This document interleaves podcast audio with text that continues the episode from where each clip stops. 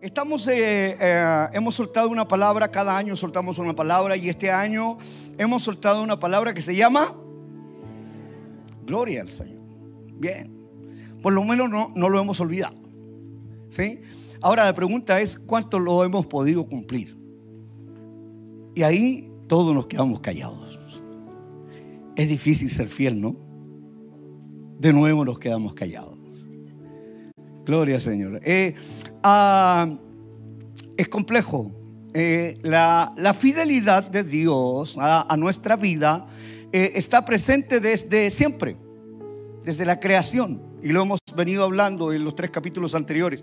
Ha estado presente desde siempre la fidelidad de Dios hacia nosotros. Pero este año 2024 queremos desmarcarnos de aquello y queremos decir, hey, Dios, eh, eh, eh, queremos hacer un alto y, y, ah, queremos nosotros ser fieles a ti. Queremos marcar una diferencia porque así como hemos venido, a muchos no le ha funcionado. Y yo siempre me incluyo en esto. nunca me, me, me, aparto y digo esto le sucede solo a la iglesia y no a mí. No, no, aquí estamos todos, todos peleando la buena batalla de la fe. Así es que me gusta, me gusta esto y todos los pastores de nuestra casa siempre eh, lo explican de la misma manera. Y así debe ser, porque a ninguno le ha salido alas todavía. Así es que todos estamos luchando para ser mejores. Amén. Así es que cuando invites a alguien y, te diga, no, es que necesito mejorar para ir a la iglesia, dile, no, en la mía vamos los peores. Sí, si mejoráis la vais a echar a perder.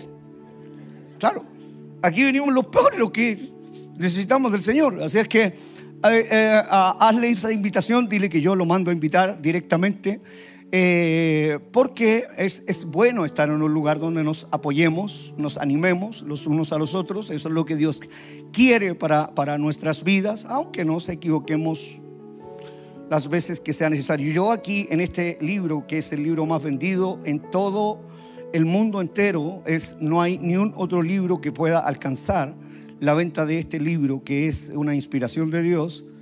Aquí yo veo amor, redención, restauración, veo perdón de pecados, una sangre que fue derramada en la cruz por ti y por mí. Si alguien ve otra cosa, debe ser otro libro. Pero lo que yo veo aquí es que eh, Dios nos envió un Salvador, no un castigador. Dios nos envió un Salvador. Y si nos envió un Salvador, ese mismo Salvador, al ser nosotros fieles con Él, nos va a entregar una corona. Se lo dice a una iglesia, claro. Nosotros eh, representamos una, de, las iglesias que le habla o le revela a Juan allí en Apocalipsis. Así es que nuestro, nuestro versículo central, eh, central es Apocalipsis, capítulo 2, versículo 10, eh, el cuerpo B de NBB. Y ah, dice, sé fiel hasta la muerte y yo te daré la corona de la vida.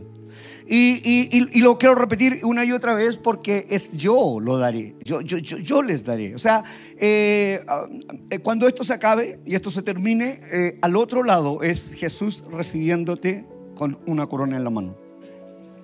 Qué linda imagen. Qué linda imagen. Qué bello es el, el, poder tan solo pensar en que Jesús eh, será el que va a estar del otro lado de la vida, eh, diciéndonos, hey, bien hecho, buen siervo y fiel, entra al gozo de tu Señor. Wow. Y la corona tiene nuestras medidas. O sea, cada corona tiene nuestras medidas, tienen nuestro nombre y, eso es eh, impactante. Eh, por lo tanto, debemos de eh, esforzarnos todas las veces que sea necesario. ¿Cuántas veces? ¿Cuántas veces? No, es que te lo pregunto de nuevo porque de repente hay alguien que se rinde. ¿Cuántas veces? ¿Cuántas veces? Todas. No hay posibilidades de renunciar. Nunca. Nunca. Aunque eh, el acusador te acuse una y otra vez, nunca te rindas porque después de allá, hacia el otro lado, es Jesús esperándote. ¿A quién le vas a hacer caso? No te puedes rendir. Jamás. Nunca. Nunca. Nunca. Nunca. Nunca. Recuérdalo porque esta es la última oportunidad que tengo de decírtelo en esta serie, por lo menos. Buscaré otra para volver a repetírtelo. Pero, pero, pero no te rindas. Porque, porque finalmente es muy fácil sentirse eh, culposo, es muy fácil sentirse eh, andrajoso, eh, es muy fácil sentirse mentiroso, es muy fácil sentirse ladrón, es muy fácil, es muy fácil. Para los que tenemos el Espíritu Santo de Dios. Porque para aquellos que no lo tienen, no les pasa nada. Lo pueden volver a hacer todas las veces que sea necesario. Pero para los que tenemos el Espíritu Santo de Dios, eh, nos duele, pero nos es muy fácil sentirnos así por, por eso, porque, porque nos duele, porque viene un recordatorio a nuestra vida. Entonces, ah, ¿cuáles serán los requisitos para cultivar? Porque ah, eh, una vez llenos del Espíritu Santo, tenemos los dones del Espíritu Santo, los frutos del Espíritu Santo, y en los frutos del Espíritu Santo nosotros necesitamos desarrollar cada uno de ellos, y, y, ya todos eh, eh, saben los, los frutos que comenzamos con amor y terminamos con dominio propio. O sea, una persona que tiene amor y tiene dominio propio, los otros siete están encerrados en eso. Amor, dominio propio, ya está, los otros siete están. ¿Por qué? Porque si tienes amor y tienes dominio propio, entonces no vas a hacer nada que te saque del amor. Y entre el amor y el dominio propio está todo lo que necesitas para poder lograr el mayor nivel que un hombre podría lograr en su vida. Todos los frutos del Espíritu.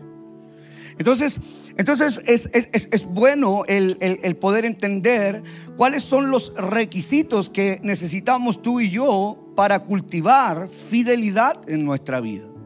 ¿Cuáles son los requisitos? Y, y de repente dice, pero requisitos, pastor, tú siempre me has hablado que no hay requisitos. No, eh, lo quiero plantear como requisitos porque ah, eh, eh, quizás lo puedas comprender mejor para poder trabajarlos, para poder desarrollarlos.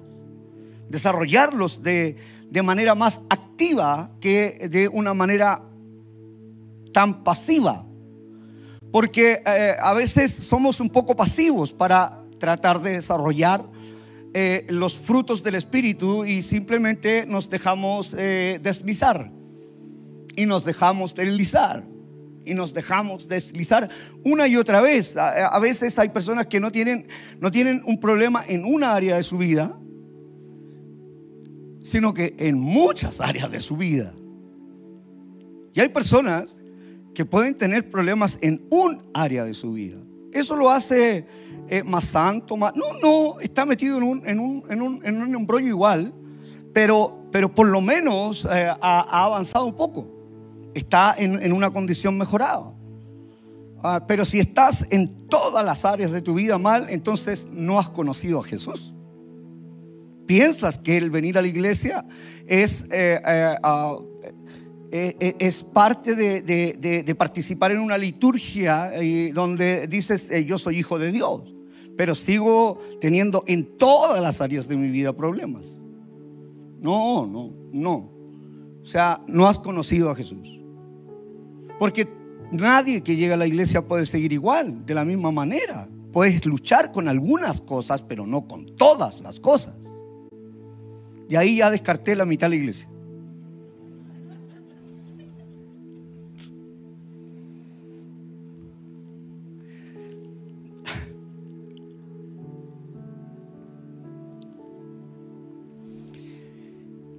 debemos eh, buscar la forma de cómo, de, cómo eh, avanzar, particularmente en aquellas cosas que se nos hacen cada vez más difíciles en nuestra vida. Eh, hay alguien que, por ejemplo, es, ha sido muy desordenado en sus finanzas y, se ha endeudado. escuché un testimonio de alguien por allí que se compró una camioneta muy linda y lo conté el otro día y me da, me da tanta risa, me quedé con la, con la, con la historia porque, porque la encuentro buenísima.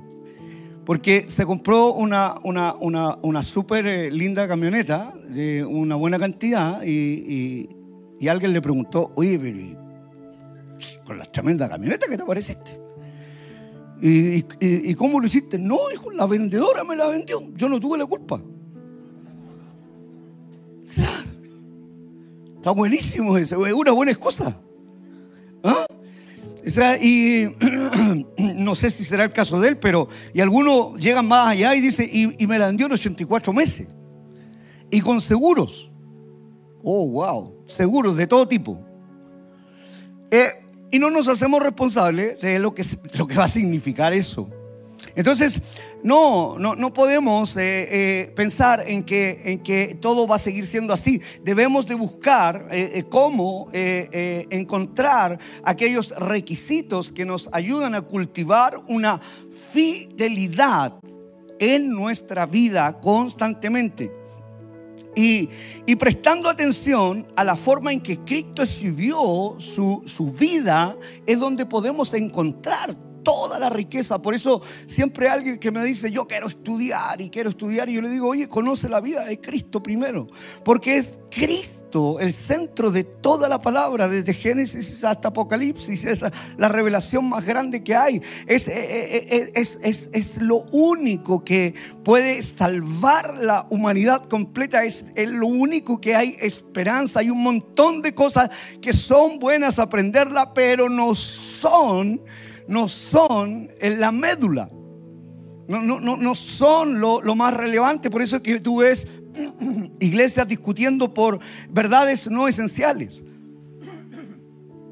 Y lo importante es entender la verdad esencial. Y la verdad esencial es Cristo y su sacrificio. Entonces, Él exhibió esta virtud en su vida. ¿Cuál? Todos los frutos. En su, en su camino en esta tierra, los exhibió completamente. Tenemos nociones y Lucas nos cuenta cronológicamente su vida ah, un, poco y, podemos eh, medianamente entender desde su nacimiento y pasando hasta los, saltamos hasta los 12 años que se perdió y luego eh, de nuevo tenemos ahí... Eh, 12 eh, eh, años sin saber mucho y a los 30 de nuevo aparece y no tenemos mucha claridad. Pero lo que, lo que tenemos claridad es que fue normal igual que todos nosotros. Tuvo hermanos, seguramente jugó, no, sé si había pelota de, algo, pero me imagino que sí. Eh, entonces tuvo una, una vida relativamente normal. Entonces, ninguno de nosotros podemos eh, descartarlo y decir, eh, no, es que, es que él era Jesús. No, era 100% hombre, Jesús 100% hombre. Y entonces todo lo que él exhibió en esa vida, por eso la vida de Cristo es tan relevante y tan importante, eh, para poder lograr y alcanzar esta madurez espiritual esta madurez espiritual que nos va a llevar a un siguiente nivel, a un siguiente nivel espiritual que nos va a permitir caminar seguros en un mundo hostil, en un mundo oscuro, en un mundo lleno de conflictos y lleno de problemas. Y para que eso ocurra necesitamos una disposición mental. Y Pablo lo dice de esta manera y en Filipenses capítulo 2, versículos 5 y 6, lo dice de esta manera. Dice, tengan la misma actitud que tuvo Cristo Jesús. O sea, Él nos está dando el, el, el dato, el secreto. ¿Quieren llegar a hacer esto? Bueno, tengan esa misma actitud ¿Cuál actitud? Es una actitud mental. Porque ah, Jesús fue tentado en todo.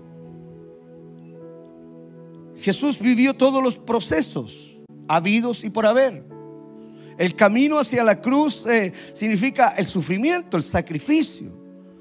En este mundo tendrán aflicciones, pero recuerden, yo vencí a este mundo.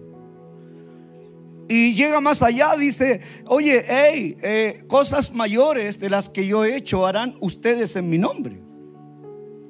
Entonces, Él eh, es, es es realmente la inspiración más grande que tú y yo debemos tener. Entonces dice, tengan la misma actitud que tuvo Cristo Jesús, aunque era Dios. Y eso me trae a la memoria muchas personas que de repente somos tan arrogantes. Y no tenemos la misma actitud de Dios. Pensamos que, que Él nos necesita a nosotros y no nosotros a Él. Personas que son tan arrogantes y piensan que, que, con su dinero o con su inteligencia o con su conocimiento pueden lograr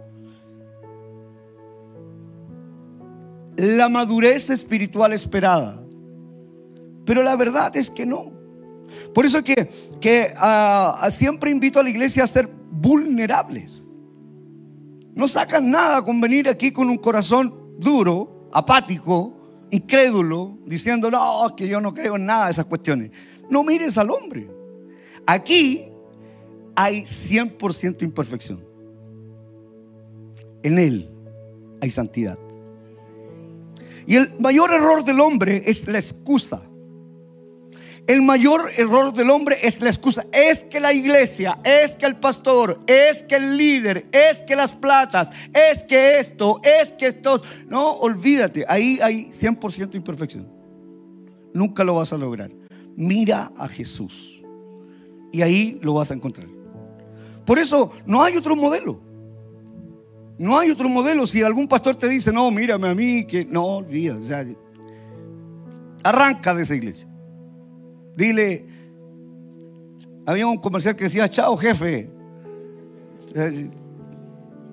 Chao pastor, nos vemos. Ahí le cortáis inmediatamente. Porque es imposible que un pastor te pueda decir eso. Entonces, eh, eh, Jesús es, es el mayor referente. Dice, aunque era Dios, no consideró que el ser igual a Dios fuera algo a lo cual aferrarse. Y, nosotros en nuestra humanidad a veces tenemos así un poquito y hoy que nos aferramos. ¿Sí o no? Este es mi auto y no lo entrego por nada del mundo. Hola. Y lo lavan así. ¿Sí o no? Viene el niño y te lo, y te lo mancha un poquito y tú inmediatamente ahí lo limpias y eh, se, pasan la rueda así cuando lo, lo van a lavar, dice, pero ¿cómo? Justo hay una poza de agua. ¿Qué dices tú? Te va a dar la vuelta a los otro lado. No importa gastar más eh, combustible. ¿Sí? El otro día venía con alguien y dijo, pucha, recién lavé el auto. No voy a decir su nombre. Eh, nos aferramos. Por eso yo en, esta última, en este último tiempo de, ah, de, aprendizaje que estoy teniendo en mi vida, he, tratado de sacudirme de todo lo que más he podido, particularmente de lo material. Sacudirme. O sea, cada vez me importa menos. En serio, no te creo. ¿Eh? Sí. Eh, no tendría por qué estoy delante de la presencia del Señor. Cada vez me importa menos. Eh, ¿Por qué aferrarse a qué? Si, si capaz que mañana no estoy. Y voy a dejar un conflicto entre mis hijos. ¿Cuántas veces no ha sido así? El dueño de esta propiedad dejó un tremendo conflicto, toda su familia está dividida por un par de millones de pesos que se les van a acabar. Es impresionante. Pero, pero, pero aquí estamos hablando de Dios. No estamos hablando de un simple ser humano, de, una persona creada. Estamos hablando de, el Dios creador, del que fue antes que todas las cosas. Él, era el verbo, era la palabra. Él, él era el que existió. El principio, el fin, el alfa, el omega. Pero él no se aferró. Y él dice, hey, yo solté todo. Y por eso que, por eso que es, tan importante que eh, ojalá puedas eh, eh, Dios hoy día quebrar todas aquellas cosas y sentirte amado por Dios. De una manera ya es que nuestra mente no lo puede entender.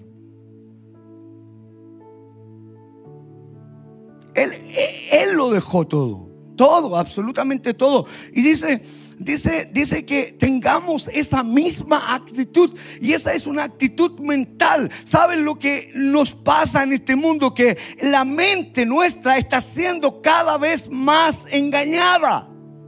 Tu mente nos tienen bombardeados con un montón de cosas. Que lo único que hacen es aferrarnos a lo que no importa. No importa. Y, cuando digo no importa, ni siquiera me refiero 100% eh, a lo material, sino que no importa también a veces eh, esas cosas que te has errado. Pero es que yo lo hice, han pasado 30 años, olvídalo. Pero es que me lo hicieron, olvídalo. Hey, hola. Entonces hay gente que todavía está en, una terapia porque resulta que hace 40 años atrás. Oye, qué incomprensivo que eres, pastor. Estuviera escuchando a un psicólogo, un psiquiatra me diría, este hombre tiene que entender un poco más la ciencia. Sí, la entiendo, yo soy hijo de una violación. Tuve una vida muy, muy, muy compleja.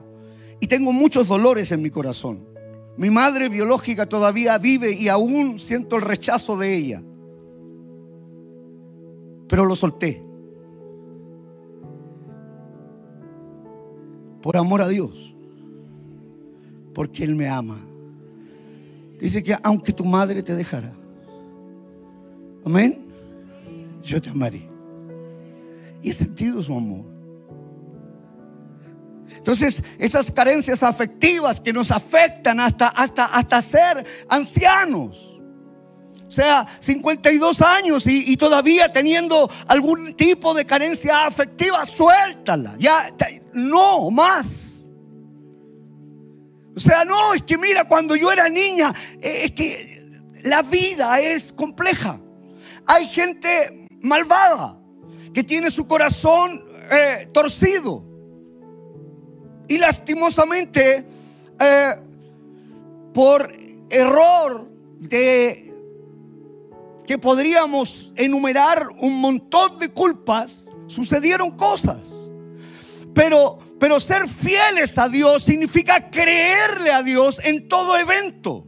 Ser fiel a Dios es decir, Señor, yo creo más en tu fidelidad de, en cuestionar cómo nací. Yo creo más en tu fidelidad, en cuestionar por qué me sucedió esto. Yo soy más fiel, decido ser más fiel a ti, aunque me declararon un cáncer. Soy fiel a ti. Entonces, ¿qué hacemos? Cuestionamos todo. No voy a la iglesia porque me declararon un cáncer y serví tanto al Señor como si fuera un favor. Hey, tú necesitas a Dios. No, no, no, no lo amaste tú primero. Él nos amó primero a nosotros. Y por eso estamos aquí, redimidos, lavados y restaurados por su sacrificio.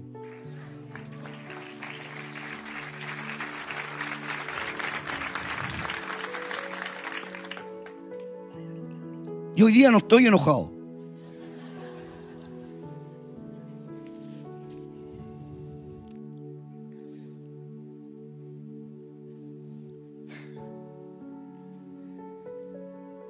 Actitud mental que, que, que tú y yo necesitamos desarrollar. Para desarrollar fidelidad real a Dios. Pero fidelidad a Dios con un propósito. O sea, porque uno puede decir, no, yo soy súper fiel al Señor, pero, pero, pero con propósito, que tenga propósito en tu vida. Venir a la iglesia no es ser fiel. ¿Te hace bien a ti? No es que yo voy a la iglesia todos los días, me golpeo el pecho y todo. Hay católicos que van todos los domingos y son más, están más lejos de Dios que, que el que está pidiendo dinero afuera. Fidelidad no es eso. Fidelidad a, Dios tiene que ver con otras cosas. Es, dejar de cuestionar a un Dios tan grande, tan maravilloso, tan hermoso. Que, que aún siendo nosotros infieles, Él se mantiene fiel en todo momento. Que hay cosas que nuestra mente nunca va a poder comprender que nuestros sufrimientos, padecimientos y cosas que vivimos son, son parte de nuestro aprendizaje y no debemos de verlas como aquellas cosas que, oh, wow, no, miran, se las cuestiono a Dios. Hay gente que, que, me ha llegado a decir es que no puedo perdonar a Dios porque cómo permitió que mi padre o mi madre partiera.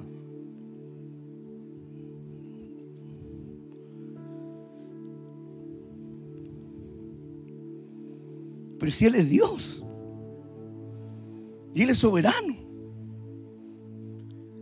Y cuando tú estés frente a frente a Él, pregúntaselo y Él te a decir, ¿sabes por qué? ¿Por qué iba a pasar esto? Y tú le vas a decir, oh Señor, gracias. Eh, pero va a ser muy tarde. Te va a decir, te fuiste un infiel. ¿Por qué no creíste en mí?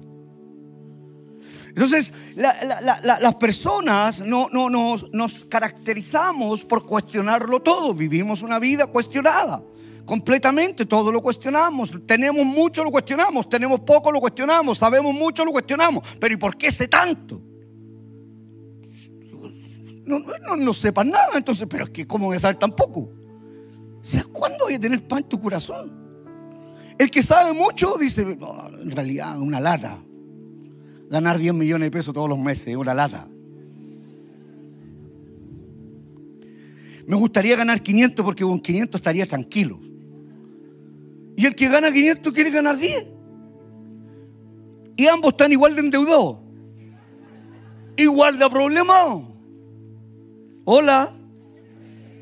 ¿Sí o no? Estoy hablando de algo que no es verdad o es verdad. Ah, porque yo lo sé. Porque he pasado por ahí. Entonces, ah, eh, eh, entonces tiene que ver con una actitud de mente. No tiene que ver entonces con, con, lo que tú seas, conozcas, tengas. No, no, no, tiene que ver con una actitud mental. ¿Cuál es tu actitud mental? ¿Cómo puedes desarrollar? Y la clave está aquí. Y, Pablo lo está diciendo ahí en Filipenses. Tengan la misma actitud que Cristo, que Cristo Jesús eh, tuvo, aunque era Dios no consideró que el ser igual a Dios fuera algo a lo cual aferrarse. Él dijo, hey, yo voy a pasar todos los procesos.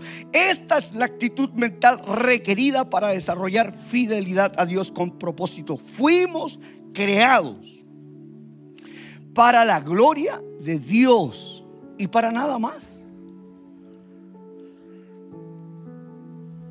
Ay, no para todo lo que hacemos tiene que darle la gloria a Dios. Y cuando no le damos la gloria a Dios somos infieles. Mira qué fácil. Oh, entonces no soy fiel nunca. Revisa tu día. Todo lo que hacemos le da la gloria a Dios. Oh, que son buenos ustedes. Yo hay varias cosas que hago que no le dan la gloria a Dios. Y soy pastor más encima. Sí.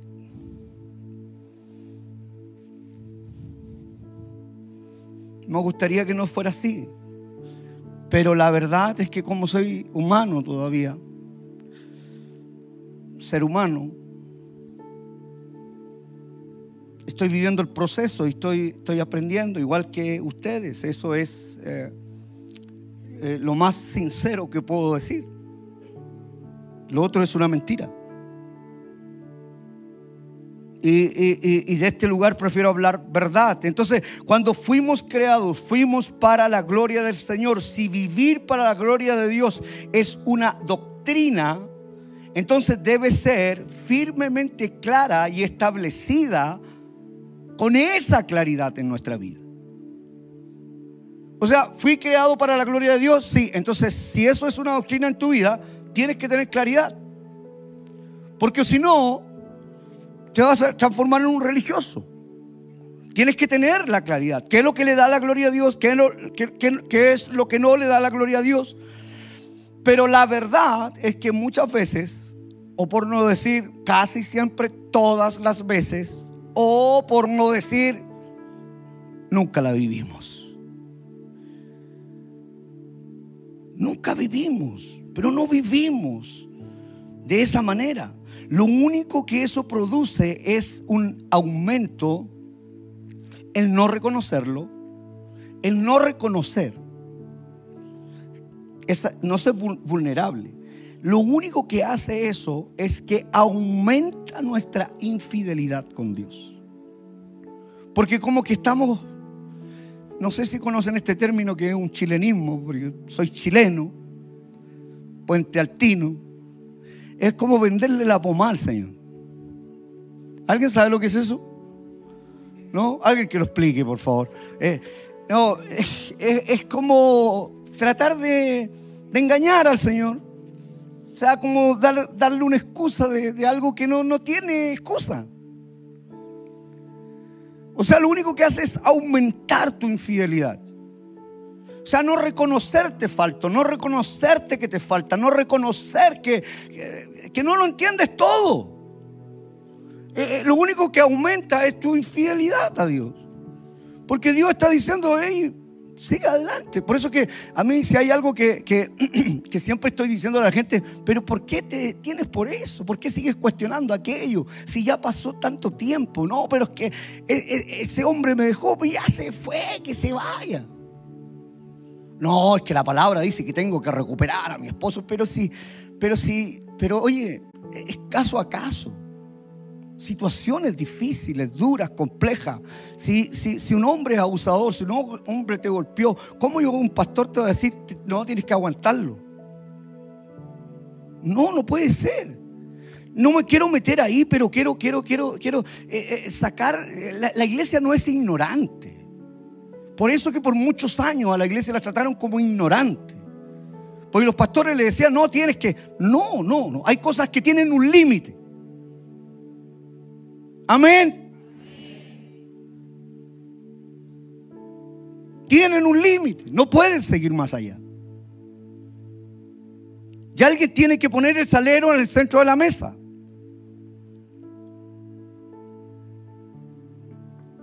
Nuestros hijos no pueden seguir viendo malos tratos, malas palabras, que, afectan más que un golpe, es un daño psicológico. Por eso hoy día tenemos una, una sociedad rebelde, una sociedad que se revela contra cualquier cosa. ¿Por qué? Porque los hombres perdieron el sacerdocio. ¿Y qué es lo que empezó a suceder? Cada vez perdimos la autoridad. Pero esa autoridad legítima, no autoritaria, no machista, sino que sacerdocio dada por Dios a través de su palabra. Amén. ¿Dónde están los hombres? Gloria al Señor. Mujeres, invítenlo a hablar conmigo a los hombres. Lo único que eso produce es un aumento de tu infidelidad y resulta que el siervo, el siervo, el hijo, el hombre que conoce la voluntad de su Señor y no la hace, es digno de mayor castigo. Por eso el Señor dijo de esta manera, oye, ¿por qué me llaman ustedes Señor, Señor? Si no hacen lo que yo les enseño. Hola. Claro, porque nosotros decimos, ay Señor, tú eres el Dios de mi vida. ¿Sí o no? Y cantamos, te alabo, te alabo. Me dijo el Señor mi corazón. Y cuando hay que diezmar,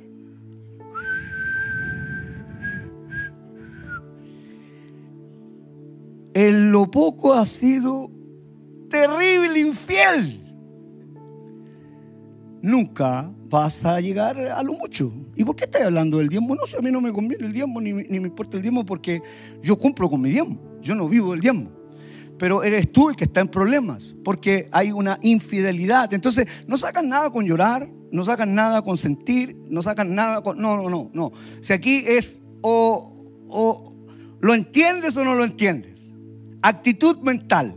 No, no, no, no, es que yo sentí de parte del Señor que no, no diezmara y, y, le diera todo lo menesteroso, una, un proporcional de mi diezmo. No, no, es que eso no es el diezmo. Eso es una limosna. Pero siempre hay una excusa.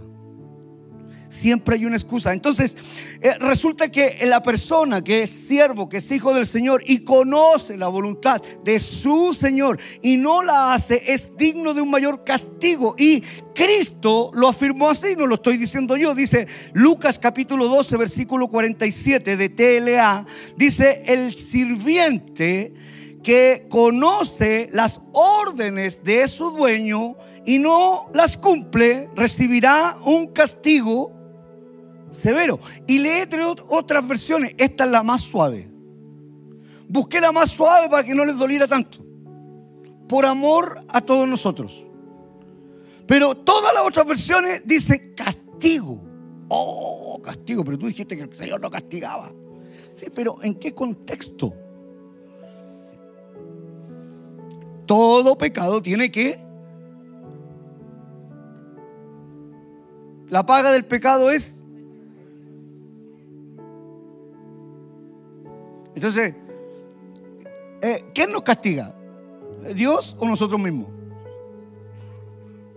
Ahora es muerte literal, no, espiritual. Se, se entristece nuestro corazón. Pero qué rico el pecado. Hola. Oye, pero ahí así están los que están con la esposa. no mueven ni una ceja. Hipócritas. Hoy, ahí es cuando después el domingo no llega la gente a la iglesia, como dicen los pastores, eh, después lo que dice usted no, no viene. Pero yo prefiero decirte la verdad. ¿A cuántos le gusta que le digan la verdad? Pero no así, pues, pastor. ya, bueno, te lo voy a decir en privado. Eh, entonces dice, el sirviente que conoce las órdenes de su dueño y no las cumple, recibirá un castigo severo. Por lo tanto, cuanto más, y esto por favor guárdalo en tu corazón, cuanto más entendemos y menos obedecemos, ¿qué pasa? Más culpables somos. Y a veces somos tan porfiados que decimos, no importa, asumo la culpa. Yo lo he hecho. Digo, ya no importa, golpeame nomás. Pero me quiero deslizar igual. ¿Sí o no? ¿Le ha pasado a usted también?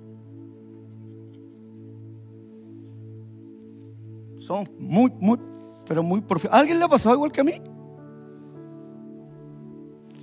Entonces, por, lo tanto, cuanto más entendemos y menos obedecemos, más culpables somos. Asimismo, Jesús reveló la necesidad de poner en práctica. Por eso nosotros, eh, eh, eh, nuestra predicación es una predicación práctica. Si quieres aprender teología, anda a grupos pequeños. Estamos exhibiendo en grupos pequeños.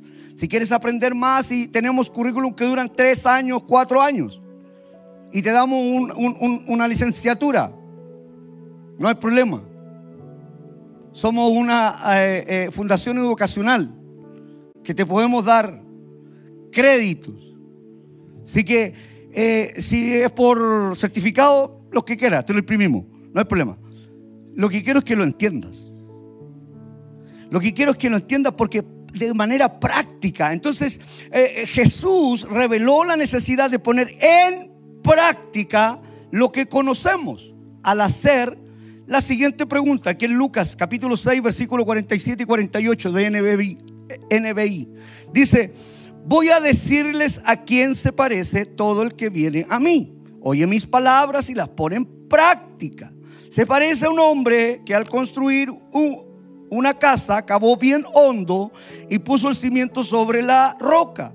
De manera que cuando vino una inundación, el torrente azotó aquella casa, pero no pudo ni siquiera hacerla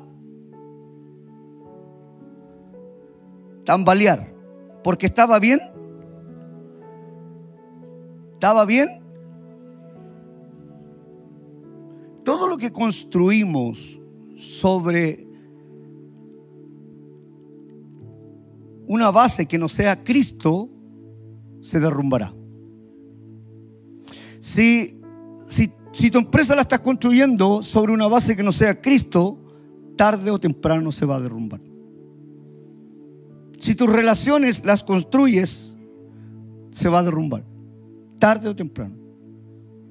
Entonces, eh, dice que ni siquiera tambaleó. Pero en la práctica, ¿cuántos tambaleamos? Y ahí nos damos cuenta que somos tan pequeños todavía. ¿Viste que no sabemos tanto? Porque tambaleamos. Pensamos que ya lo hemos conseguido. Por eso Pablo es humilde y es vulnerable y dice, oye, no es que yo ya lo haya conseguido.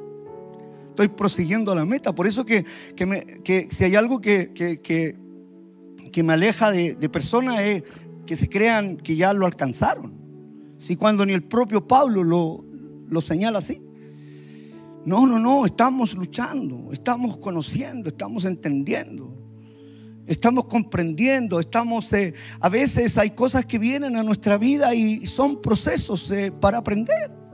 Oh, pero ese proceso, bueno, no lo sé. No tengo la respuesta a todas las cosas. Un líder nunca puede tener todas las respuestas. Nadie las tiene. Solo Dios tiene las respuestas a nuestra vida. Entonces, ah, eh, eh, eh, es importante poder entender esto. Muchas veces tambaleamos, reconocer que Jesús es Señor y no vivir bajo su señorío solo agrava nuestro problema.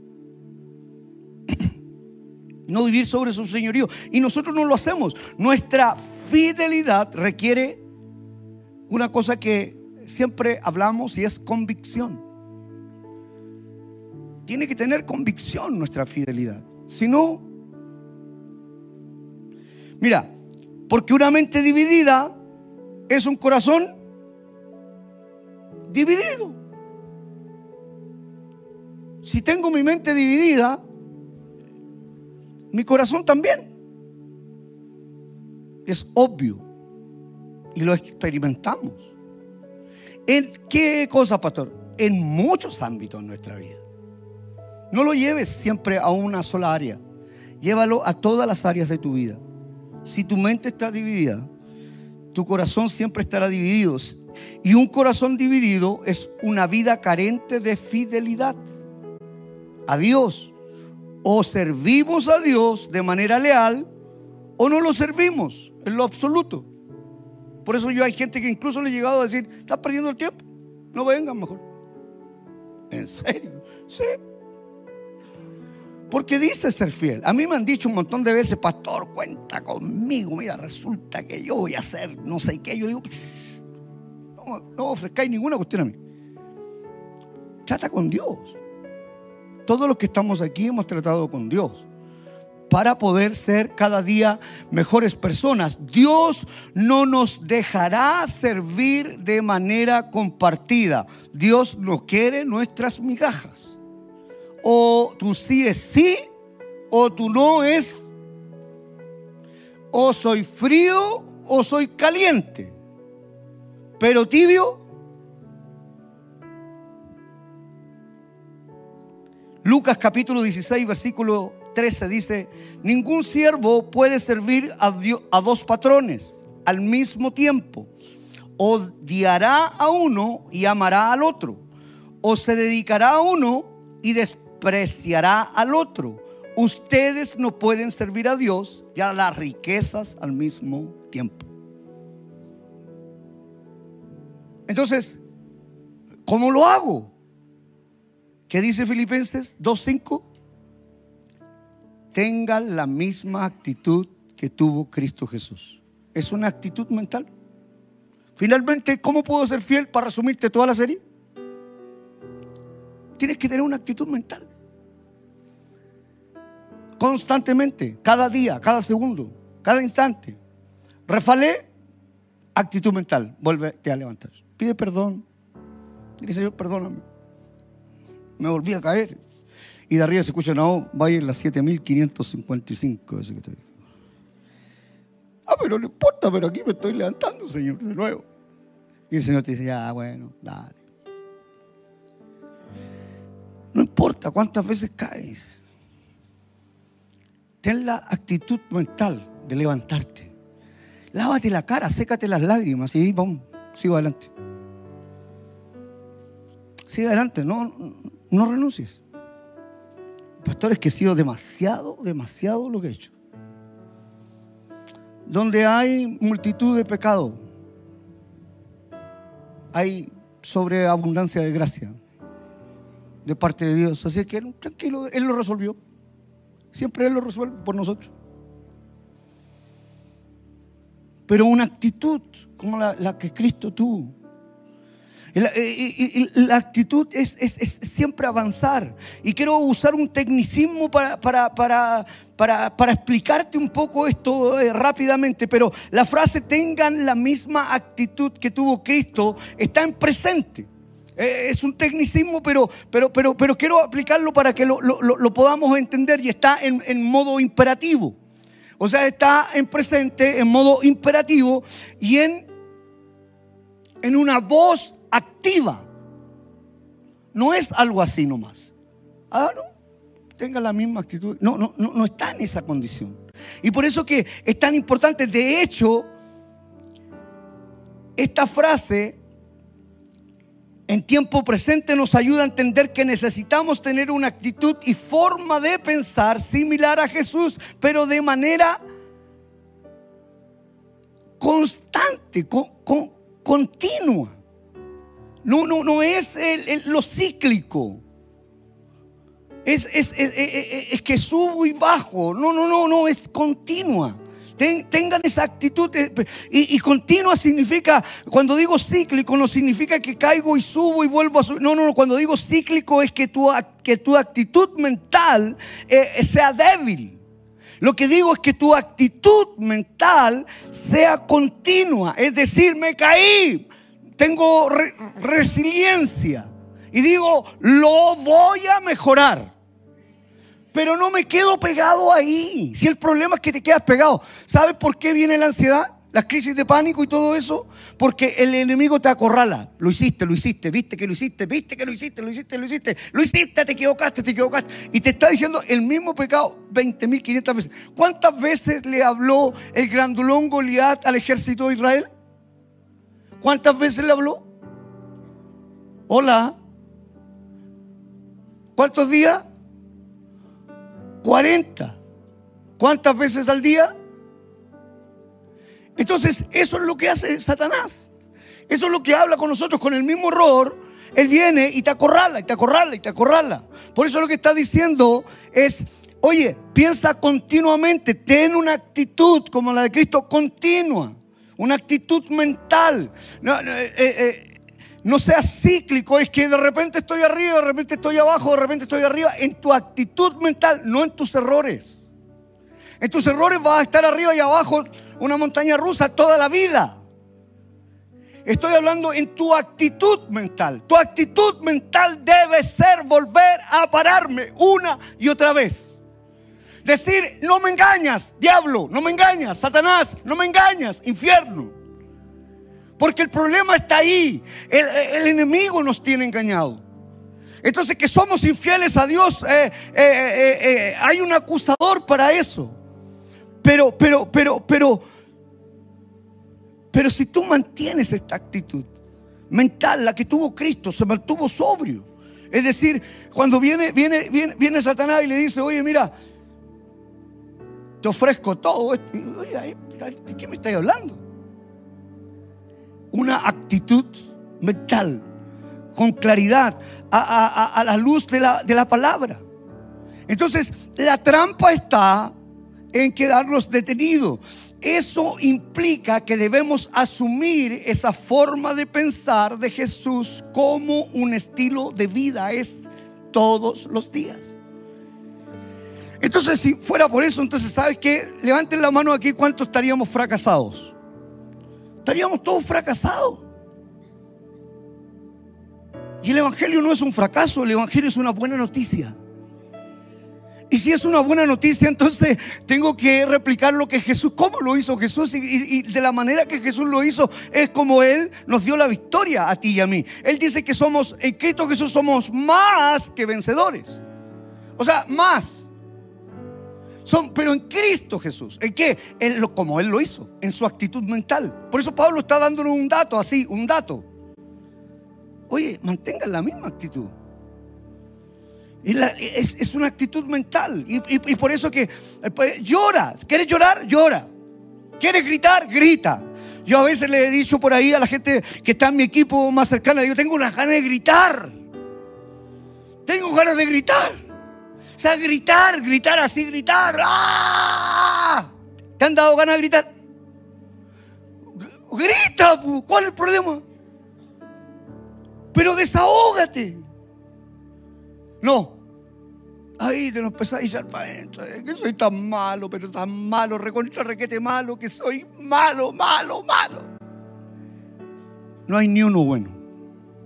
Solo Jesús es bueno. Así que te ahorro el problema. Yo, yo mismo te digo que soy malo. Si, tú te estás diciendo que soy malo, no. Yo, tu pastor te dice, ah, soy súper malo. Yo igual.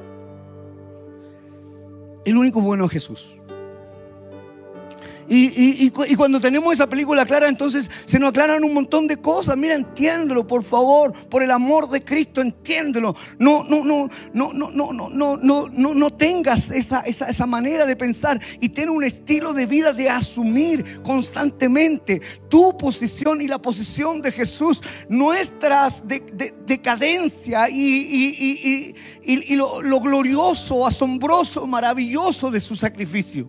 O sea, no tengan poco lo que, lo que, lo que Él sacrificó, siendo Dios. Él tuvo una actitud de que no se aferró a nada por ti, por mí, no aferrarse a nada. Y nosotros más encima, patudamente, pensamos que no, no, ten, la misma actitud. Eh, entonces, e, esta es una decisión personal que se requiere, es un acto de voluntad que necesitamos decidir cómo vas a vivir el resto de tu vida. Si hoy fuera mi último, mi última noche, decido creerle al Señor y no a la voz del enemigo que me dice, volviste a equivocarte. Yo decido creerle a Él. Yo decido serle fiel. Es verdad que te fallé, Señor. Pero yo decido ser fiel a lo que tú me prometiste. A lo que tú me dijiste. Que tú pagaste mis pecados. Que tú pusiste una cuenta cancelada. Eso es fidelidad a Dios. Es decir, sí. Sí, yo soy culpable, pero tú, tú me salvaste. Sí, yo me merecía el castigo, pero tú me diste tu gracia y tu favor. Sí, yo no me lo merezco, pero tú me lo has regalado. Eso es ser fiel a un Dios bueno. No lo vas a hacer mejor. El enemigo va a querer sacarte y volver a decirte una y otra vez de tu error y lo vas a volver a cometer seguramente. Pero sé fiel a Dios hasta la muerte. Y Él dice, si lo eres, yo te voy a entregar esa corona de la, vida, de la, de la vida. un acto de voluntad que necesitamos decidir.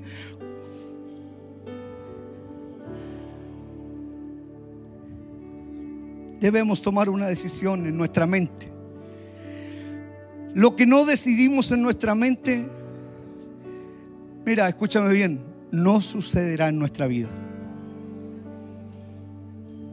¿Qué vas a decidir hoy día?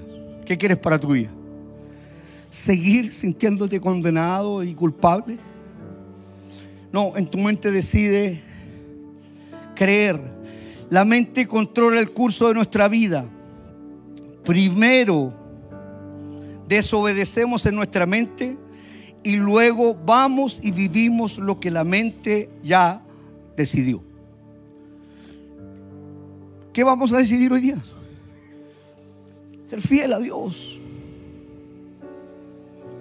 Ser fiel a Dios. Sin esta, sin esta actitud mental no habrá obediencia y sin obediencia no hay fidelidad.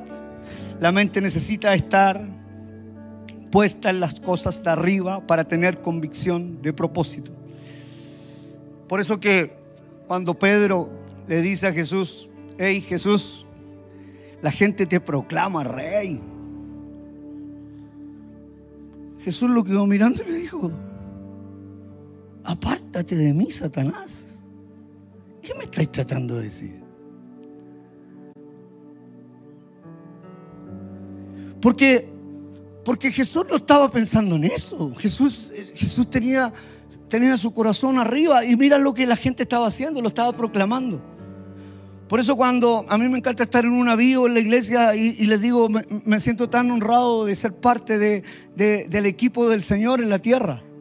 ¿Por qué no queremos tener una mega iglesia y preferimos pegarnos un viaje? Eh, eh, hoy día en la mañana llegamos a las 3.45 a nuestra casa y a las 5 eh, y media de la mañana estábamos aquí en nuestro encuentro de oración. Oh, qué lindo y bueno eres pastor. No, no soy ni bueno ni lindo. Pero ¿sabes qué? Quiero ser fiel a Dios en lo que sea posible. ¿Por qué elegimos eso? ¿Por qué no queremos tener una mega iglesia? Porque una mega iglesia, eh, el, pastor parece que cada vez es más lejano. Si ya así, no puedo, imagínate. Con una, no, prefiero ir a todos lados y compartir. Voy, voy, a, voy, a, voy a Punta Arena y puedo compartir con 25, 30, 40 personas. Eh, vamos a, Montevideo, podemos compartir con 150, 180 personas. Vamos a Miami, puedo compartir con 40 personas. Vamos a... Y así podemos compartir en cada encuentro aquí 300 personas. Podemos compartir en Puente Alto con ciento y tantas personas. Pero si en un puro encuentro tenemos 4 mil personas, ¿cuándo voy a conocer a alguien? Yo quiero conocerlo. Y perdónenme si no, no, no puedo responder todo, pero, pero, pero soy tan pequeño que no alcanzo. Pero, pero mi anhelo, mi anhelo, mi anhelo, mi anhelo es, tener las cosas, mis ojos puestos arriba. Nada quiero que me confunda, mi, cable a tierra.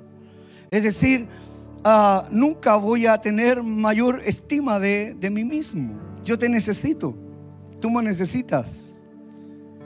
Todos nos necesitamos aquí, pero para animarnos, no para aplastarnos. Necesitamos entender que la fidelidad de Dios eh, es algo que tú y yo podemos decidir. Que vas a seguir escuchando un montón de personas diciéndote un montón de tips para ser fiel. Y ninguno va a servir. No. Confía simplemente en el Señor. Y dice, Señor, yo quiero ser fiel contigo siempre, constantemente, continuamente. Quiero tener un estilo de vida diferente.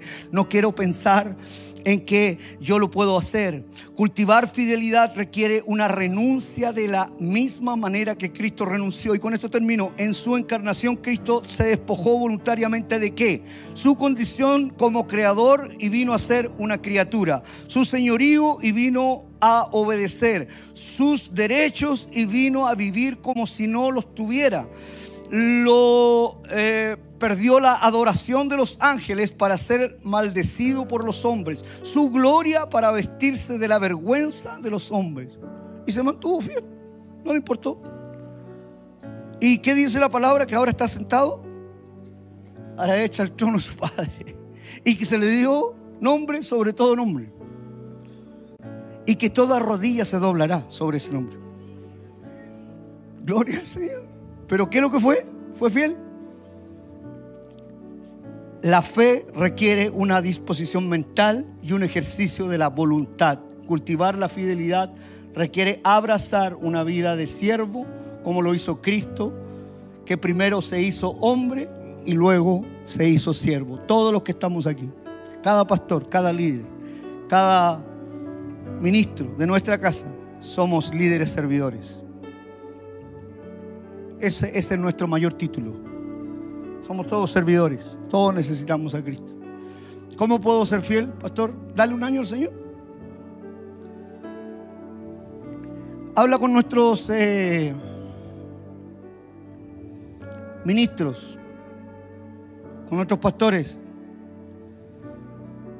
Y cuando le dieron un año al Señor,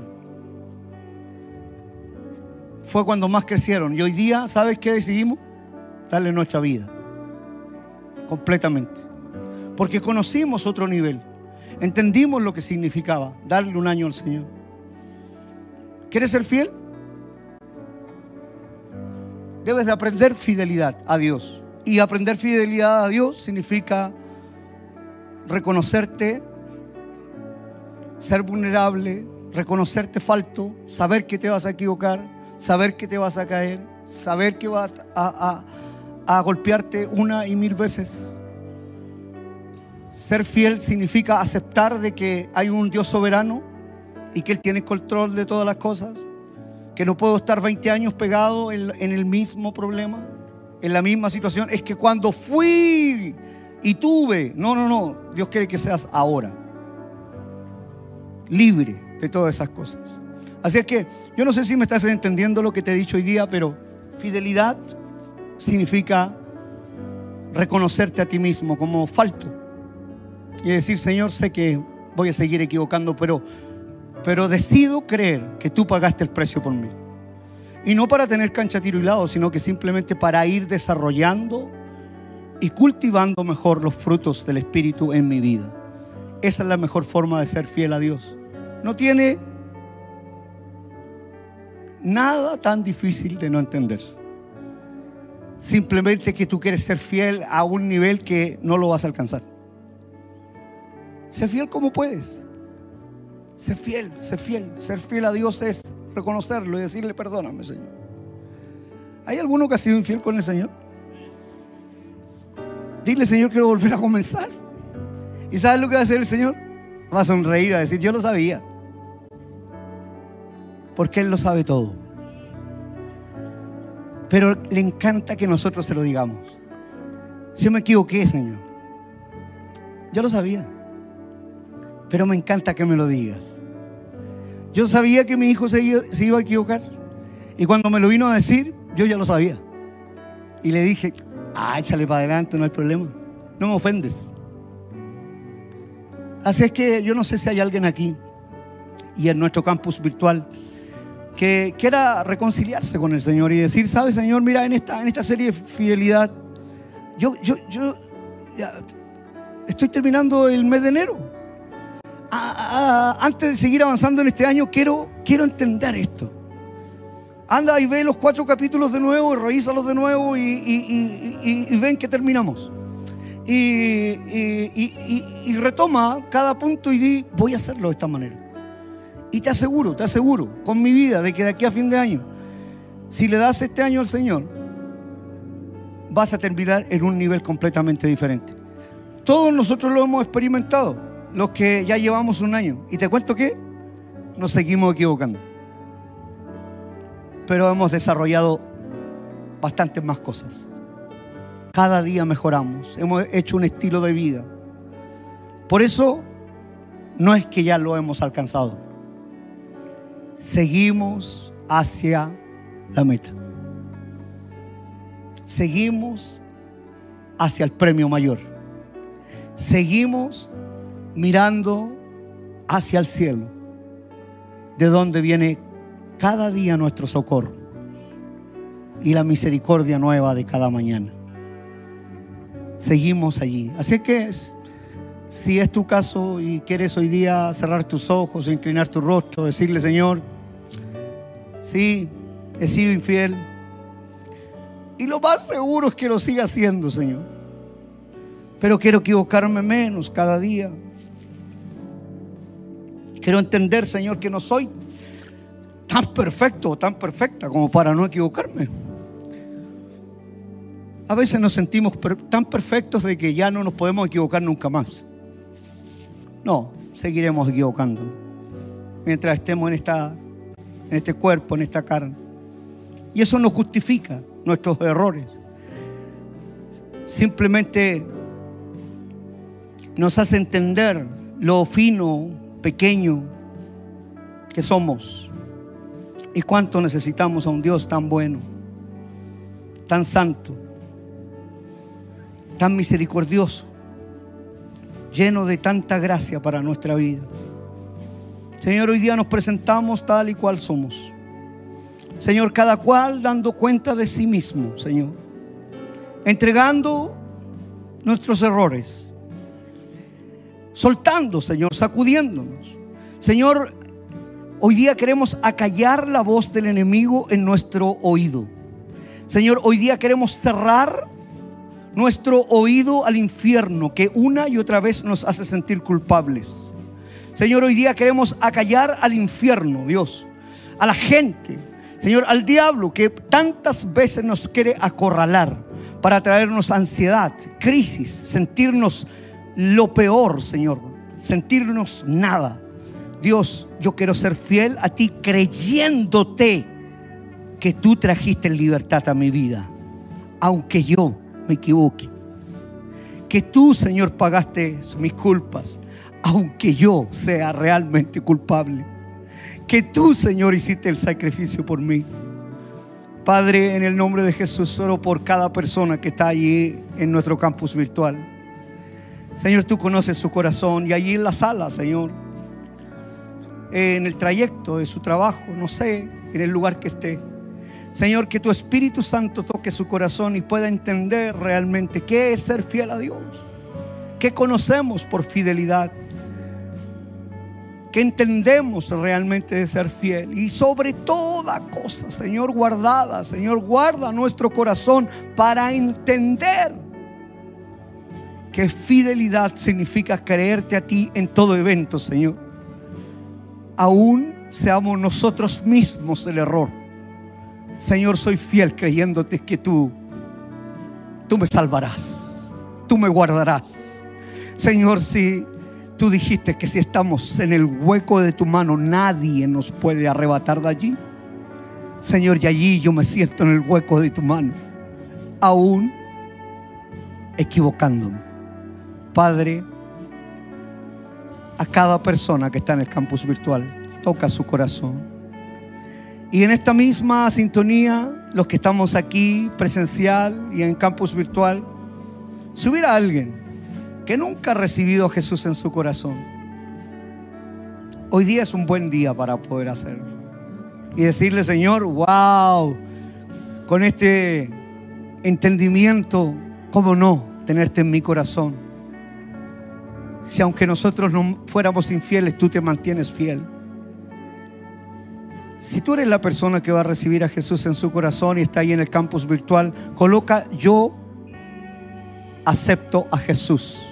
¿Por qué tienes que colocar eso? Para poder orar por ti, simplemente. Para poder orar por ti. Si quieres recibir a Jesús en tu corazón, pon yo acepto a Jesús. Si estás ahí en nuestro campus virtual. Y voy a hacer una oración por ti. La vamos a hacer juntos.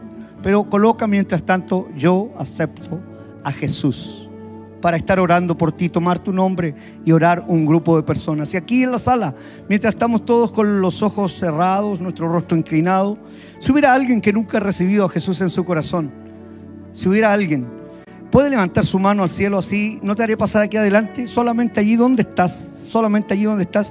Levanta tu mano arriba así para poder yo verla. Si hay alguien que nunca ha recibido a Jesús en su corazón, puedes levantar tu mano yo puedo verla, yo puedo verla, solamente quiero verla yo, Dios te bendiga. Entonces, hacemos una oración, vamos a hacer una oración con los que están en campus virtual y los que están aquí. Vamos a hacer una oración. Repite conmigo, Señor, gracias por traerme a este lugar. Señor, quiero pedirte perdón por mis pecados, pedirte perdón por mis ofensas. Y ahora, Señor, con un corazón limpio, quiero recibirte en mi corazón como mi Señor y suficiente Salvador. En el nombre de Jesús, en el nombre de Jesús. Amén, amén. ¿Hay alguien aquí que hoy día quiere decir, yo seré fiel con el Señor? Si, si tú quieres empezar a ser fiel con el Señor, eh, quiero invitarte hoy día a inscribirte ahí en informaciones y dile, oye, yo quiero darle un año al Señor, quiero inscribirme, quiero, quiero servir en casa este año, quiero hacer algo, tengo poco tiempo, pero voy a ser fiel con el Señor, con mis finanzas, con mi familia, con mi iglesia, con mi servicio, con... Voy a ser fiel al Señor, voy a ser fiel.